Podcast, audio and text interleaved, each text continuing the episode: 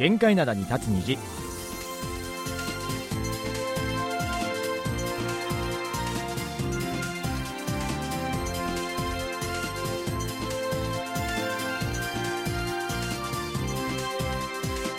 リスナーの皆さん、あにわせよ。木曜日の限界灘に立つ虹、金日トマンドジェリーのトム、イジンヒョンです。ジェリー武田博光です。最近ね、めっきり寒くなって、ねえ寒いね。今日はちょっとまあうんうん。暖かい方ですけども、はい昨日だっけな、一昨日だっけ？一昨日かな？朝、すごい寒かったですよね。朝寒かった。もう最近本当朝晩一桁台っていう時もね結構あるんじゃないかななんて思います。7度とか6度とか、ねえ。うん、まあ今日はね2桁なんですけどもね、ううんんだいぶ涼しくなりましたね。ですね。もうこれすもうすぐ冬になるよこれ。ね。ね本当に。短いよね秋本当に。まああの秋といえばなんですけども、ハンガンで、うん。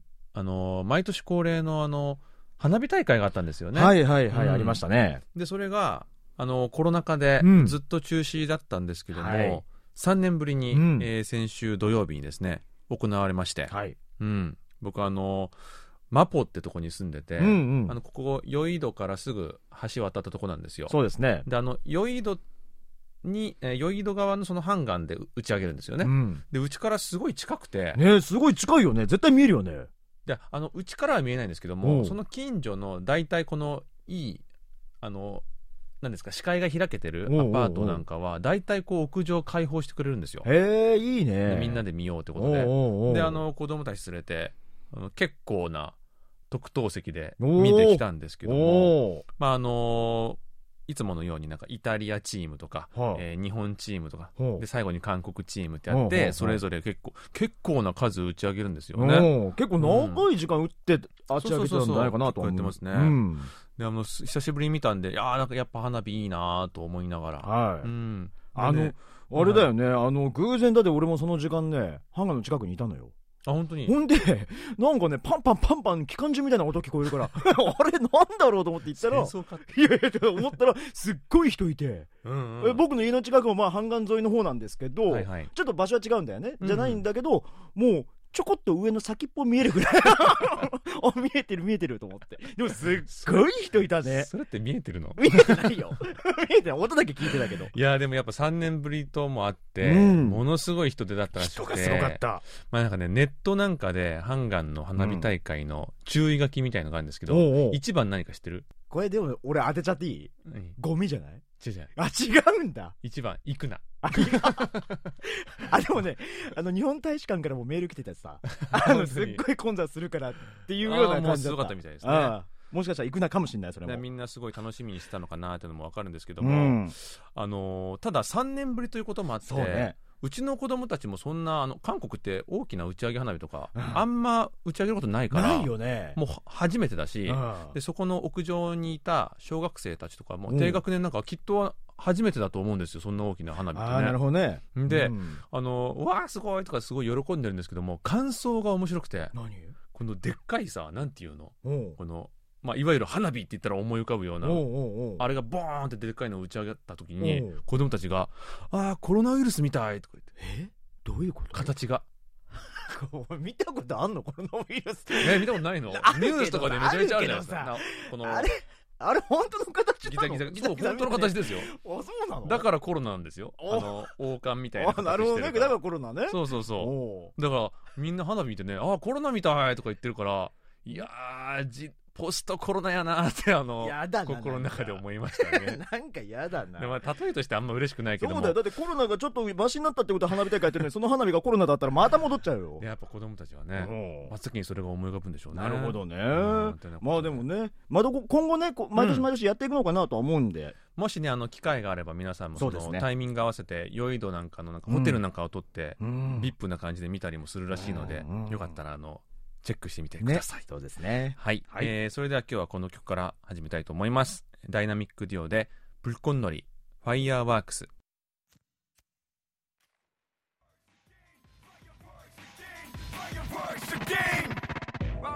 はい、えー Dynamic Duo で불꽃놀이 Fireworks でした。はい。えーここからは皆さんからいただいたお便りを紹介していきたいと思います、はい。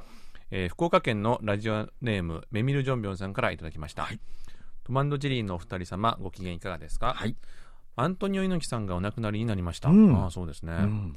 えー朝鮮半島と猪木さんとのえー関係といえば1995年4月28日と29日に、えー北韓の平壌メーデースタジアムでプロレス大会を開催したことです、うん。えーモハメド・アリも同行し日本からの団体客も参加しました。えー歌手の松村和子さんも同行し「帰ってこい」を歌いましたがこの歌は拉致被害者に歌いかけているような気がします。試合のポスターには力道山のイラストが使われ力道山アントニオ猪木の記念切手や記念銅貨も作られました。引退後議員になってからも議員は渡航禁止にもかかわらず3回も北韓に行きました、うん。戦後恩師の力道山によって日本は元気づけられたのでその恩返しにプロレスで北韓の人たちを元気にしたいという思いが強かったと語られていました。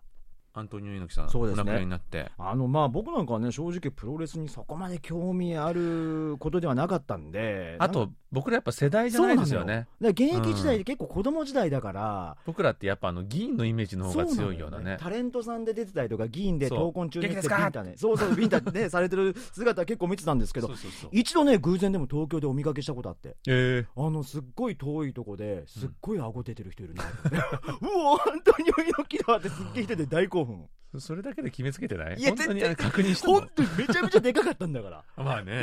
うん。それはわかるか。おうん。だからすごいね大興奮した思い出ぐらいしかなんかないんですけど、はいはいうん。なんかねあれですねあのー検索してみると、はいはい。あのやっぱりそのその当時、うん。えー北韓を訪問したことに関する記事たくさん出ていて、はいそうですね。うん。えープロレスのイベントに関連したことだけでなく、うん。えー猪木さんが米支援をカードにですねはい。南北関係改善の仲介役をしようとしているといった記事もあったんですよね。うん。うん。なんかね当時その北韓での訪問については日本でもかなりね、僕も子供の頃、まあ、ちっちゃい頃、うん。まあ、報道されてましたけど、はい。なんか猪木さん、その時になんか言ってたのが、スポーツ外交っつって、人の流れをあんま絶やさないようにしたいみたいなこと言ってんのちょっと覚えてるんですよ。うんうんうんで、なんかあの、まあ、もちろん拉致被害者のこともありますし、容易なことではないとは思うんですけど、あの今から考えると、この日本と韓国も、この議員レベルのね、うん流れっていうのが途絶えて、なんかこう、やっぱ悪くなったって言われてるじゃない。うんうんだからそういうことを考えると、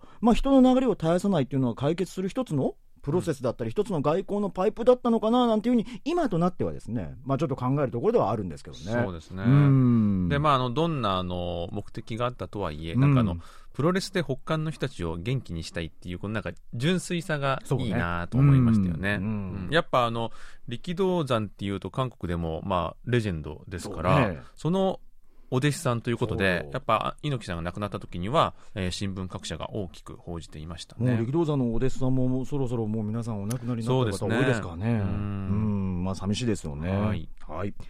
えー続きまして内田博樹さんからいただきました。9月22日の木曜日の金日で、うん。街路樹の銀杏の話題が出ましたね。あはい。私も中学生時代にはイチョウの落ち葉を踏みしめながら通学したのを懐かしく思い出しました。うん。日本ではオカブがほとんどですので銀杏の実がなることはほとんどありませんでしたが稀に芽株が混ざっていて秋口には実が落ちます。なるほど。私の実家の前の国道のイチョウの木に銀杏がなることがありこれがしばしば問題になります。お年寄りが早朝に収穫に出かけ国道で車にはねられるということがしばしば起きてしまうのです。そのためか街路樹がすべて別の木に植え替えられましたイチョウの落ち葉は風情がありましたので残念ではありますが人の命には変えられませんねといただきましたありがとうございます。はいありがとうございますなるほどね。うんあ、そっかや、メカブなんですね。ね実がなるのは。うんなんかそれすらもう考えてもなかったわ。そうよねうんそうよね韓国はめちゃめちゃもうメカブばっかですよね。そうよだとしたらねだとしたらそうだよねあんだけ落ちて匂いもしてるから、ね、めちゃめちゃ落ちてるからね。うん、でやっぱ韓国でもやっぱこう先ほどおっしゃられたようにこう拾いに行かれてる方結構多いんじゃないかななんていうふうに思いますよ。なんか最近はあんまけ見かけないですけど、うんうんまあいるっちゃいますね。ねいらっしゃいますよねたまにね、お年寄りの方が。袋パンパンにしてます。持ってらっしゃる方とかいるからね、うんうんうん。たまに。いますね。うん、ただあれね、あの素手で掴んだりするとあんま良くないらしいので、そうそうそう。そう皆さん気をつけてほしいんですねけども。軍手されてますからね皆さんね。うん。いやだからあの韓国はうん。この何ですか、えー、とイチョウの木が多いってそのお話をしたんですけども、はい。ちょっと調べてみたところ、うん。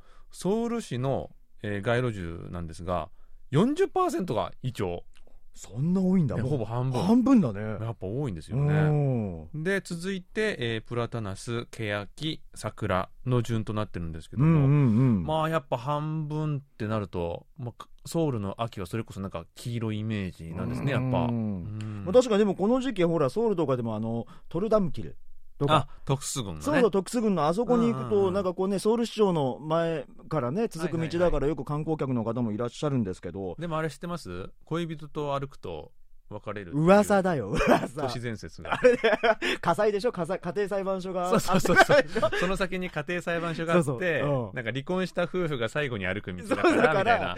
説ね。そう、ん。カップルで歩くと別れちゃうというような噂がねそうそうそう、ありましたけどね。でも綺麗ですよね綺麗ですね。あとなんか僕らが今収録してるうん、KBS の向かい側にあるね宵戸公園も。そうね。そこもすごく綺麗ですよ綺ね麗ですよね、うん。はい。ぜひね、来られた際はね、あの、寄ってみてもらえればなと思います。そうですね。はい。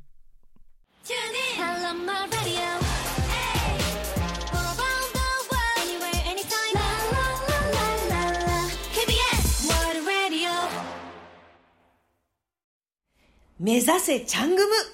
ハマヒーの誓い。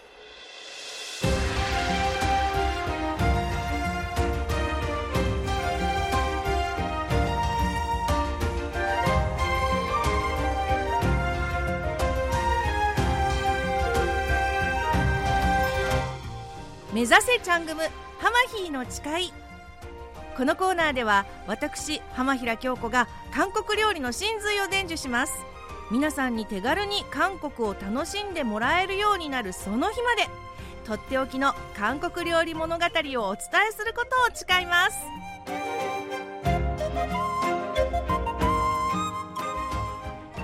あ今回も始まりましたこのコーナー武田さんジンヒョンさんアニュアセヨどうぞよろしくお願いいたしますお願いします。テンション上げていこね 怖い怖い。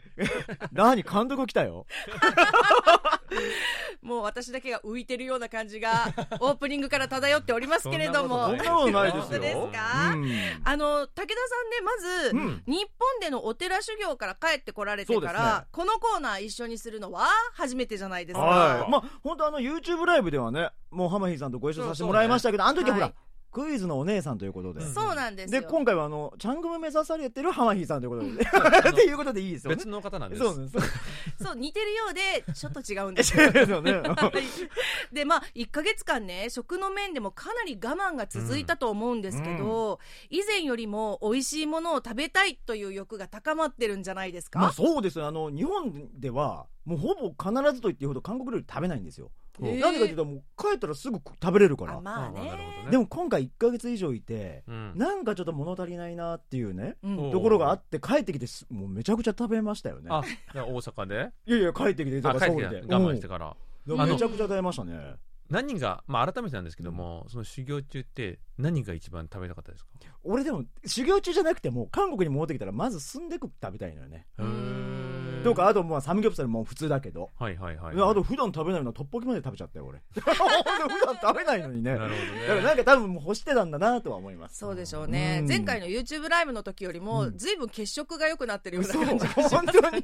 栄養が行き渡ってる感じがします。あいっぱい食べたからですかね。ね うん。まああの季節は秋というかもうはいそろそろ冬に入ろうとしてるんですけれども、うん。ジンヒョンさんはこのシーズンに食べておきたいものって何かありますか？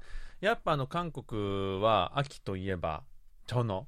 うん、えっとこの白ですね。この白、うん。うん。あれを焼いて食べるとうん。あの家出した嫁も帰ってくるみたいなことも言ったりね。大丈夫？家。いやうちじゃなくて。そういう意味じゃなくて。それぐらい美味しいってことですよね。一人で大変だよ子供3人は、うん、それぐらいこの匂いもいいし美味しいってことで、うん。まああのお刺身でも食べたりしますけどもああれがまあパッと思いつくかな。そうね。なるほどね、うん。私はね年中食べるものなんだけれども、はい。そしてメインの料理になることはそんなないんだけれども、うん。このシーズンは特にね熱々でグッツグツでほわほわな優しいあのメニューが食べたくなるんですよ。ほわほはい。ほわほわ。ほわ。ということで今回のチャングムレシピは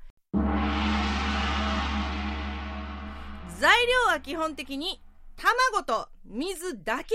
あとはアレンジ次第で無限に美味しさが広がるケランチムです。よいしょ。ケランチム。うんはいお二人にとってケランチムって改めて聞くのもなんなんですけどうん。どんな存在ですか？まあ難しいよねだってメインになることってありえないじゃないですか。基本的にはね。チム屋さんはないからね。でもないと物足りないみたいなところあるじゃない、はい。あれでしょもうあの料理界のユヘジンさんみたいあな。あだから名バイプレイヤーみたい名脇役。名脇役だよね、うん。ええ風に例えはるわ。絶さすがやね。うん。あーねあのケランチムって今、はあのお話にも出ましたけど何かのお料理の脇役、うん。おかずの一部として登場するイメージじゃないですか。そうですね。うん。でお店によってはその無料のおかずとしてね、うん。出たり出なかったりしますし、またケランチムは有料のお店もあるじゃないですか、うん。だからサービスのおかずに無料で出てくるとなんかちょっと嬉しい気持ちになるんですよね。確かに。うん。でやっぱ有料でもちょっとついつい頼んでしまったりしますからね。そうなんか欲しいのようんねいてほしい。そういないと寂しい。でケランチムってグツグツするからちょっと時間かかるじゃないですか、だからいろんなおかずが出てきてあケランチムないんかと思ってた矢先にグツグツって出てきたら、おあるんかって 無料をねまずそうそうそう。そう待ってるというねうん。そうなんですよ。でそんなケランチムのちょっとキャラおかしかったけどねおおあるんかあるんかよしよしみたいな。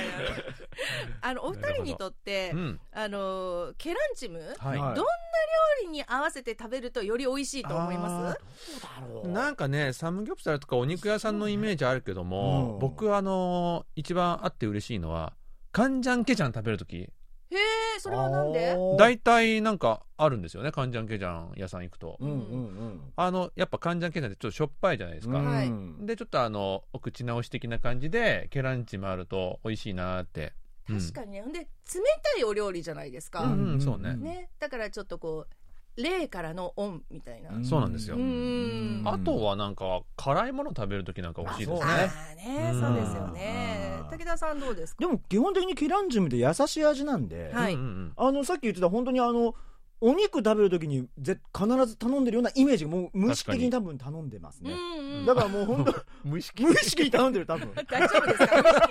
無意識に頼んでる。分頼んでるともう。思う入ったとケランチムください。いやいやいやそんなのなんかもうよろよろ。病病気がちじゃないんだから。無意識に頼んでるイメージはあります。なるほど。それぐらいもう自然に横にいるっていうそう、うん存在なんですようん。当たりね前の存在ですね、うん、なん。か私もね例えばチュクミとかうん。トッポッキあとキムチチゲなど辛いお料理の合間に挟んでほっこりするのが好きなんですよ。なるほど。はいうん。さてケランチムという名前なんですが、はい。うんケランは卵、うん。チムは蒸したものという意味になりますが、はよくねそれ日本の茶碗蒸しとどう違うのって聞かれることがあるんですよ。どなたから聞かれてるんですか？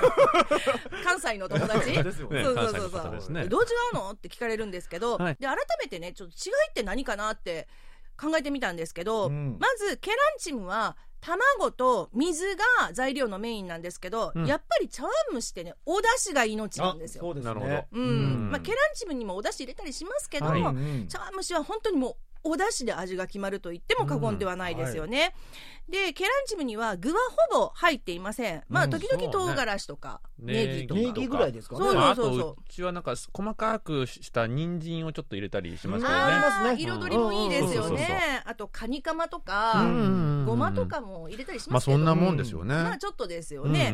で茶碗蒸しはいろんな具がゴロゴロ入ってるじゃないですか。そうですね。鶏肉、椎茸、あと私ねゆり根が好きなんですよ。うん、あと人参とか、銀杏とかも入ってる。ね。ああそうそう。オープニングあたりで話した銀杏ね。ねああそうですよね、ううんどんが入ってるお家もあったりとか。うどん？あるある。美味しい美味しい、うん。えー見たことない。美味しいんですよ。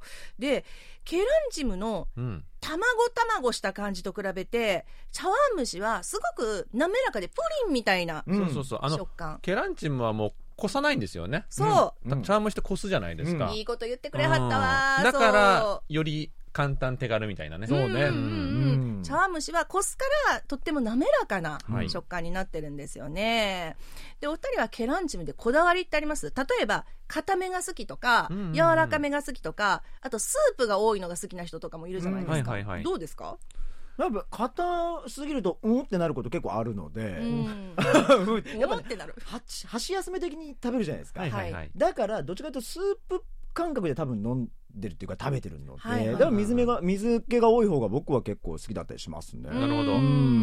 んあの僕家ではたまにあの子供と子供たちとかに簡単だから作ったりするんですけども、あの家ではなかなかしないんですけどもね。あのお店って結構トゥッペギ？あの、うん。ちっちゃい土鍋あのチゲが入ってるやつで出てくるじゃないですか、はい。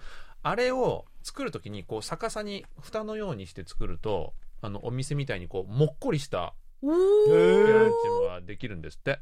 できえ？な普通に家でさラップとかやってうん。作るとこうへこむんですよはい。表面が、うんうんうんうん。でそれを盛り上がらせるためにはなんか上にこう蓋みたいな感じでさせるとトゥッペギをねえー出るらしいんだけども、うん。あれが嬉しいね。あのもっこりしてプシューって湯気出てるやつが来るとわかテンるション上がりますよね。もっこりしててほしい。もう運ばれてきた矢先からへこんでると「あーい」ってなりますよね。ど 無料でもらっといてね。そうそうそう。贅沢言っちゃってますけれども。はい。じゃあここで私が家でよく作る癖になるオリジナルケランチムレシピをご紹介します。はい。題してチーズラーメンケランチムおわチーーズラーメン？はいそうなんですよ。韓国の蒸し卵料理、ケランチム。卵と水で簡単にできる美味しいおかずですが、はいはい。今回はメインにもなってしまうようなあ。がっつり濃いめのケランチムレシピをご紹介します。なるほど、うん。ヒョンビンさんになっちゃうのね 今ねユヘジンさんとヒョンビンさんの映画やっていやますいやいやねいきなり 主役にねそうそうそう。うん抜擢されたっていう踊り出ますよ主役に。はい。じゃあまず材料から。卵3個、うん。水 50ml 細かく砕いたラーメンの麺少量。うん。これ何でもいいですラーメンであれば。はい。はい。そしてそのラーメンについている粉末スープ。うん。あもう美味しいねでしょ？もう聞いてるだけでもう確定でしょ美味しさ、はチーズ胡椒となっております。なるほど。まず水を熱しましてさっきあのジンヒョさんがおっしゃったトゥッペギうんの中に水を 50ml 入れて熱します、はい。で細かく砕いたラーメンと粉末ラーメンスープを1袋のまあ5分の1ぐらい。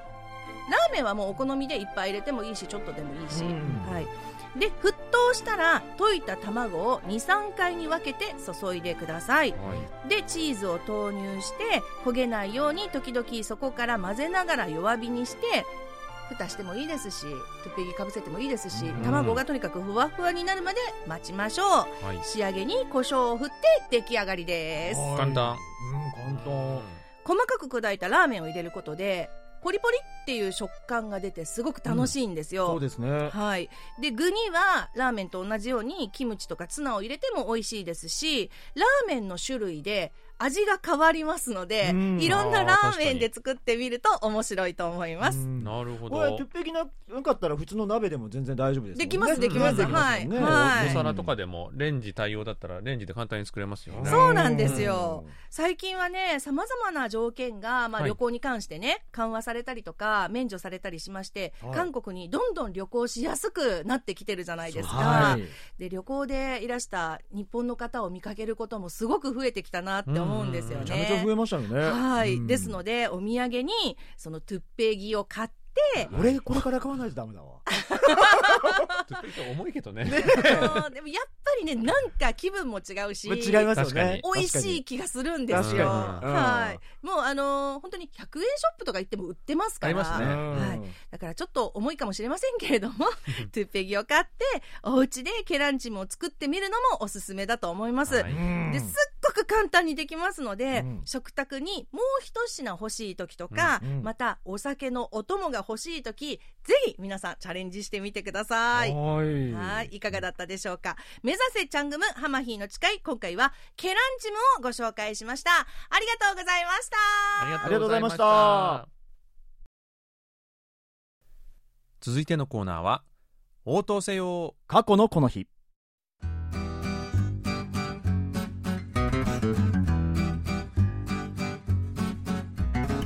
このコーナーは過去の今日に韓国でどんなことがあったのかをご紹介します。それでは早速過去の10月13日にタイムスリップしてみましょう。今から32年前のことです。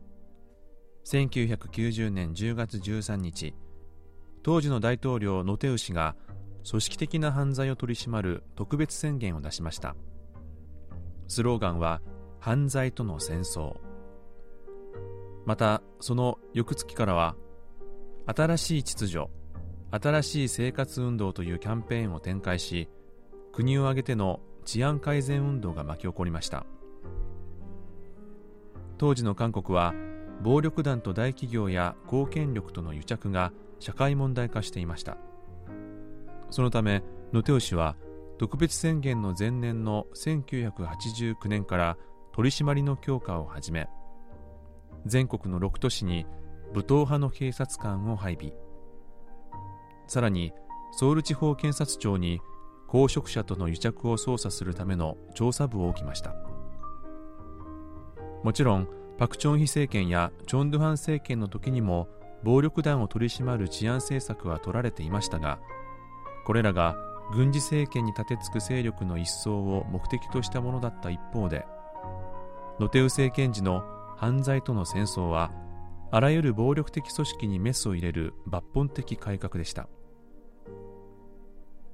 政府の統計によると当時は殺人事件が2日に3件というペースで起きていたというありさまだったので当初善良な市民はこのキャンペーンを歓迎しましたがそうした雰囲気も長くは続きませんでした。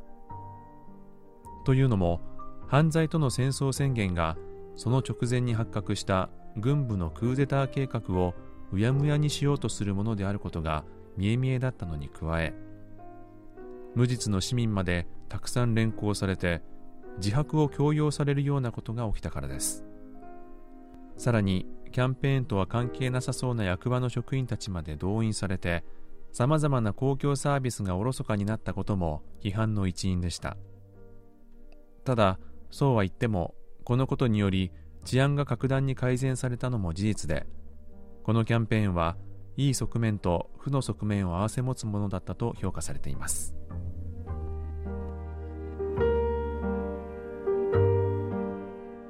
はい、今日は犯罪との戦争とうん。いうことだったんですけど、これってあれだよね、あの映画の、ね、素材にもなった話で、日本では悪いやつらというようなタイトルになってたんですけど、はい。これあの、チェ・ミンシクさんのサラインネっていう、えーなんかこう、いけてるやないかっていうような、ね、あの、サラインネはねハジョンさんねあ、橋本さん あそうそう、でもそれでね、かなり有名になった映画ですよね。う。うんんタイトル韓国のタイトルはもうそのまんま犯罪との戦争がタイトルなんですよね、うんうんうんううんん、そうですよね。あの暴力団とチェミンシクさんがあの税関職員なんですね、うんはい。それの癒着またあの韓国社会における遅延血縁のパワーっていうのをね、うん。そう描いたありましたよね。たね、まあこれでも犯罪との戦争キャンペーンによって治安がだいぶこう改善されたということなんですけど、はい。でもこの反社会的な組織がゼロになったわけではないんですよね。そうですね、うん。やっぱあの90年代に全て摘発できたわけではないし、うん。それにこのキャンペーンの時に逮捕された構成員たちが、まあ、2000年代になると次々と出所することになるじゃないですか、うん。そうなるとやっぱりあのまたあの犯罪組織ができてしまって、まあ、今となってはですね、えー株や不動産や、えー利益団体などを利用してお金を稼ぐようになってるんですね。うんまあね、こう一度捕まえてもまだ組織が生まれてしまうということなんですよね。そうですね、うんあのしかも昔の暴力団のように集団で動くわけではなくて、まあ、あの個々がつながっていくようなネットワーク構造になっているので、うん。まあ、警察もねなかなか実態を把握できないケースが多いみたいですね。おー90年代の犯罪との戦争キャンペーンは、まあ、当時の組織構造だったからこそできたことだったっていうわけですね、うん。えーそれではここで一曲聴いていきましょう。映画「悪いやつら」のテーマ曲です。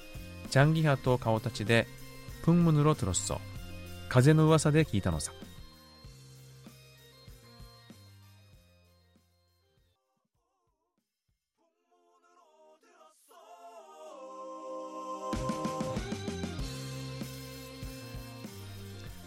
はい、えーチャンギハと顔たちの「プンムヌロトロッソ」風の噂で聞いたのさ、まあ、聞きました。かのかな、うん。おお聞きいただきました、はい。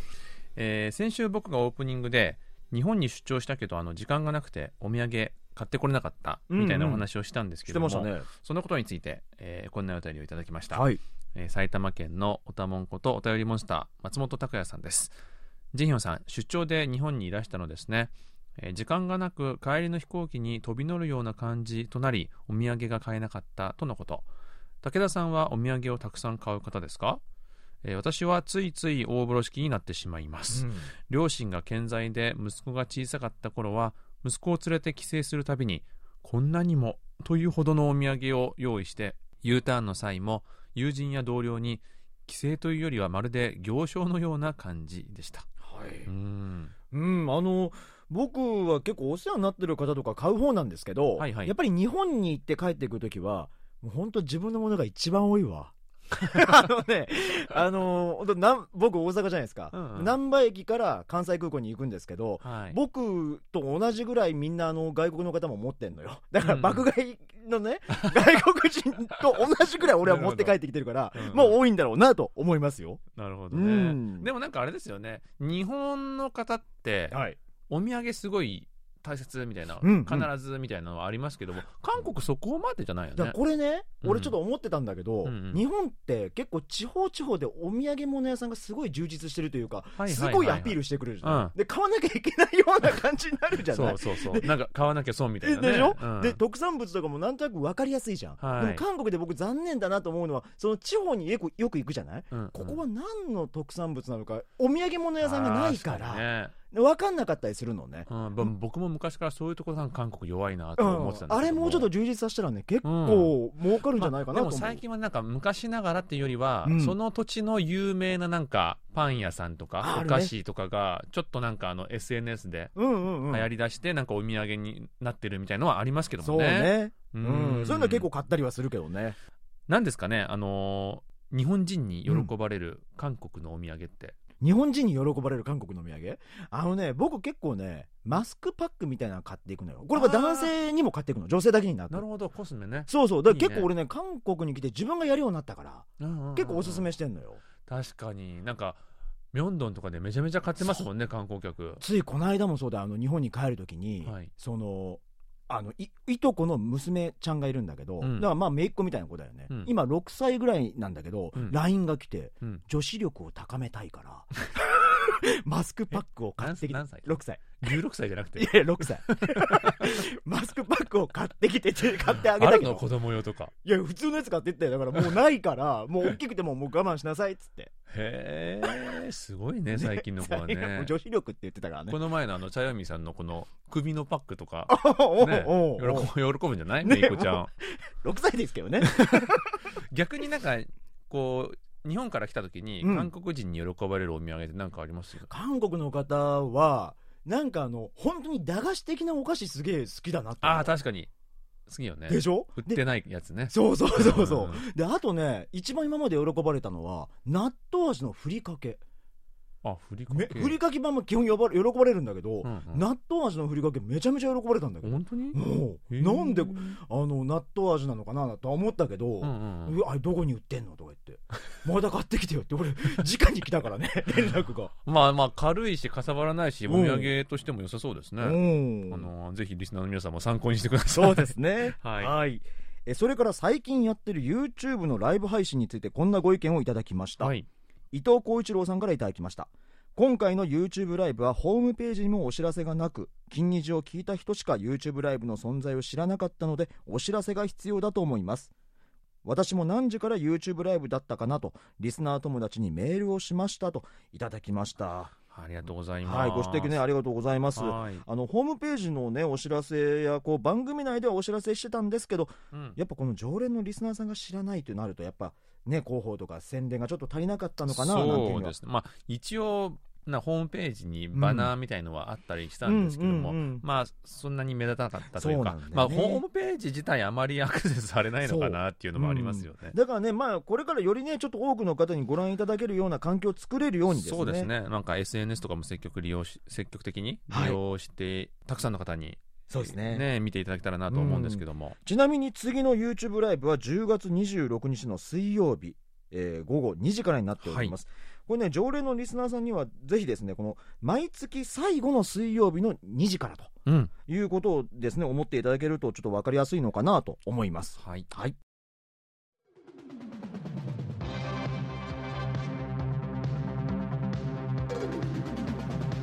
I love スポーツさてここからは韓国のスポーツのさまざまな情報をお届けする「アイラブスポーツです。今日のテーマは何でしょうか？えー今日はあの未明にソン・フンミン選手がゴールを決めて、うん。あのいい気分なんですがほサッカーではなくて、何？野野球で話すんだよ。まあ、言いたかった。あ 言いたかったんだね。うん、ソンフンミン選手は2ゴール決めてますからね、はいえーだから今日は野球なんですよ。全然違うじゃん。あのロッテジャイアンツのイデホ選手について話したいなとほう思ってです、ね、ほうほうというのもイデオン選手、はい。今シーズン最後にあの引退を決めたんですよね、はい。うん、であの韓国ではプロ野球のペナントレースが終わってですね、うん。えー今日からプレーオフが始まったんですけども、えーロッテジャイアンツは10チーム中8位でポストシーズン進出ならずということで、えーペナントレースの終了とともにイデオ選手が引退されました、うん。そこであの今日はイデオ選手の足跡をたどってみようかなと思います、イデホ選手は、まあ、本当に野球そんな詳しくない僕でも当然知ってる選手ですからね。そうですね、うん。まあ、日本で活躍もしていたのできっですね。とあの知っているリスナーの方も多いんじゃないかなと思うんですけども、はい。えーまあ、基本的な情報から振り返ってみますと、はい。イデオ選手は1982年生まれの40歳、えープサンの公立高校から2000年の、えー二次ドラフト1位で、えーロッテジャイアンツに入団しました、うん。あの実はピッチャーとして入団したんですけども。これちょっとびっくりしたんだよね。知らなかった。ピッチャーだったんだね。そうなんですよ。球めちゃくちゃ速いんですよ。えそうなんだ。140キロぐらいとか投げれるみたいですね。確かにあの体から出てきたら怖いよね。ただあの入団してから肩を壊しちゃって、うんうん。入団後すぐあの野手に転向したんですね。であの、まあ、ちなみに引退試合なんかではイデオ選手がマウンドに登って、うん。あの対戦の対戦相手だった LG の抑え投手が、えー代打に起用されるっていうパフォーマンスもあったんですけども、まあ、あのそれで最初の数年は出場機会が多くなかったんですけども、まあ、あの2004年ぐらいから、えーレギュラーに定着しました。でそして、えー2006年と2010年に三冠王を達成します、うん。えー打率打点ホームランですね、ちなみにですね、まあ、あの三冠王2度以上取ってるのはイデオ選手だけなんですけども、うんうん。イデオ選手のキャリアハイ2010年なんかは本当にすごくて、うん。韓国の野球って、えー打者部門ではうん。バッター部門であの8部門表彰してるんですよね、う。んここにはあの出塁率とか長打率も含まれるんですけどおー2010年の、えーイデオ選手7冠王です。すごいね。8個のうち7個取ってるんですよ 盗塁だけ取れなかったのは。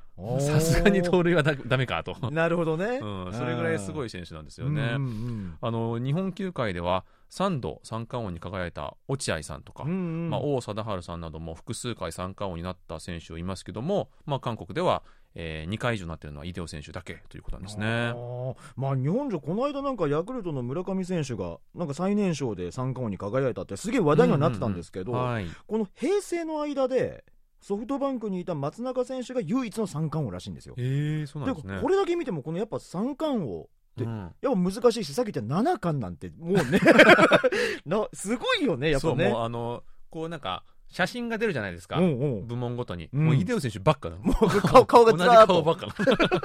まあでもそれだけ難しいことをされてるってことですもんね。そね。うん。えーそして2011年からは日本へと活動の場を移し、うん。オリックス・バファローズと、えー福岡ソフトバンクホークスでそれぞれ2年ずつ活躍しました。そうですね。えー日本でも4番打手として、えー大活躍で2012年に打点王に輝いたほかベストナインに2度選ばれています、うんまたあのソフトバンク時代には日本シリーズにも出場して韓国人選手初の MVP に選ばれたので、うん。あの彼の活躍をごご記憶の方もとても多いと思います、うん。えーその後2016年にはですね小さい頃からの夢だったメジャーリーグに挑戦したいということで、えーシアトルマリナーズとマイナー契約をしました、はい。えーただアメリカでは残念ながらあまり活躍できなかったんですよね、うん。えーメジャーに昇格した時期もありましたし、まあ、一応ホームランも2桁打ってるんですけども、なかなかこう不調から抜け出せずに1年で退団してしまって、えー2017年のシーズンには韓国球界に復帰しました。うん。でもねあの韓国のファンの方たちはやっぱ正直戻ってきて嬉しいっていう気持ちもあったんじゃないのかななんていうふうには思うんですけどまた帰ってきて古巣のロッテジャイアンツでされてたんですもんね。はい、うん。あのイデオ選手といえばあのフランチャイズプレーヤーで、うん。ロッテだけであの国内ではプレーしてますからね。そうですよね。えー復帰した直後はですね2年連続でゴールデングラブ賞を取ったりもしていたんですけどもすごいよね。うんでうんここ3年はちょっとあのパッとしなかったんですよね。はいはい。まあ、とは言っても一番一落ち込んだ去年ですら100試合以上出場したし、まあ、打率も2割8分以上だったんですけども、うんまあ、これまでがすごすぎたからっていうのもあるんでしょうね。うんでまあ、そういうのもあって本人も引退を決心したと思うんですけども、なんかね、引退決めた途端、今年の活躍がすごかったんですよ。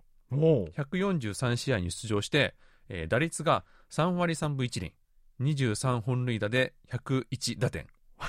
おう。40歳のね、引退目前の選手の成績とは思えないですよね。これやめたってできないのかな？いや、あのね、すすごい成績じゃんだって。先日のあの試合のヒーローインタビューでも、うん。イデオ選手インタビュー受けてたんですけども、うん。あの放送室の解説者から、おう。もうあの引退撤回したらみたいなことを冗談めかして言ったんですけども、まあ、イデオ選手、まあ、辞めたい時に辞めさせてくださいよみたいな感じで言ってましたね。まあね、はい。うん。ただちょっと残念なのは、イデオ選手、日米韓通算で2895本のヒットを打ってるんですよ。ほうほうほうだから、もう1年やったら、この調子ならね、きっと3000本安打の達成もできたんじゃないかなって言われてたので。い、やありえますよね、うん、で韓国ってまだあの3000本に届いた選手、一人もいないんですよね。あそうなんだ、うん、だからファンたちもね、見たかった人は多かったと思うんですけどもね。いやーまあその数字出されるとちょっと残念だななんていうふうに思いますけどうん。まあ、さっき言ってたようにご本人がね決めましたからはい。まあファンの方たちは今までありがとうっていう気持ちでね、うん。この感謝の気持ちで引退を見守ったんじゃないかなと思いますよね。そうですね。うん。あのーそれもあってですね、はい。日本ではあまり馴染みがないと思うんですけども、あのメジャーリーグなんかだと、ここ10年ぐらい、えースター選手が引退するときに、引退ツアーみたいなものを行ってるんですよね。うん。で、これはあのホーム球場だけでなく、ビジターで行った先々で、えー相手チームがなんか引退セレモニーをして、あの試合後にはね、記念撮影なんかもしたりするみたいなものなんですけども、そうなんだ。はいうん、韓国では2017年にイ・スンヨプ選手。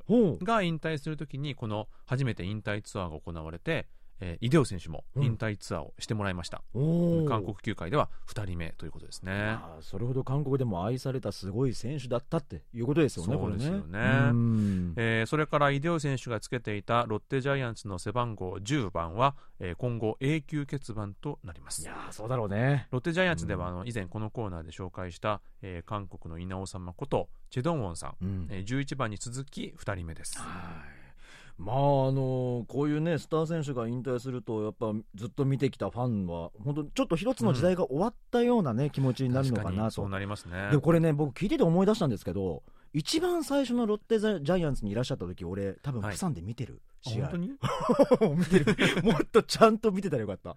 え。お いやそれは貴重な場面を見ましたおねーまあただね若手選手もどんどん育ってきてますからはい。えー来年から指導者になるのかはたまたあの解説者になるのかまだ発表はされていないんですけども、うん。まあ、きっと今後はイデオさんが若い選手を見守ってくれるんだなと思います、えー以上「アイラブスポーツでした。そろそろお別れの時間が近づいてまいりました。木曜日の限界灘に立つ虹金虹ではリスナーの皆様からのお便りをお待ちしております宛先はジャパニーズアットマーク KBS.CO.KR です。どんなことでも構いませんのでどしどしお送りください。それでは来週も木曜日にお会いしましょう。木曜日の限界灘に立つ虹。金虹のお相手はトムジェリートムイジンヒョンとジェリー武田博光でした。皆さんアニョイですよ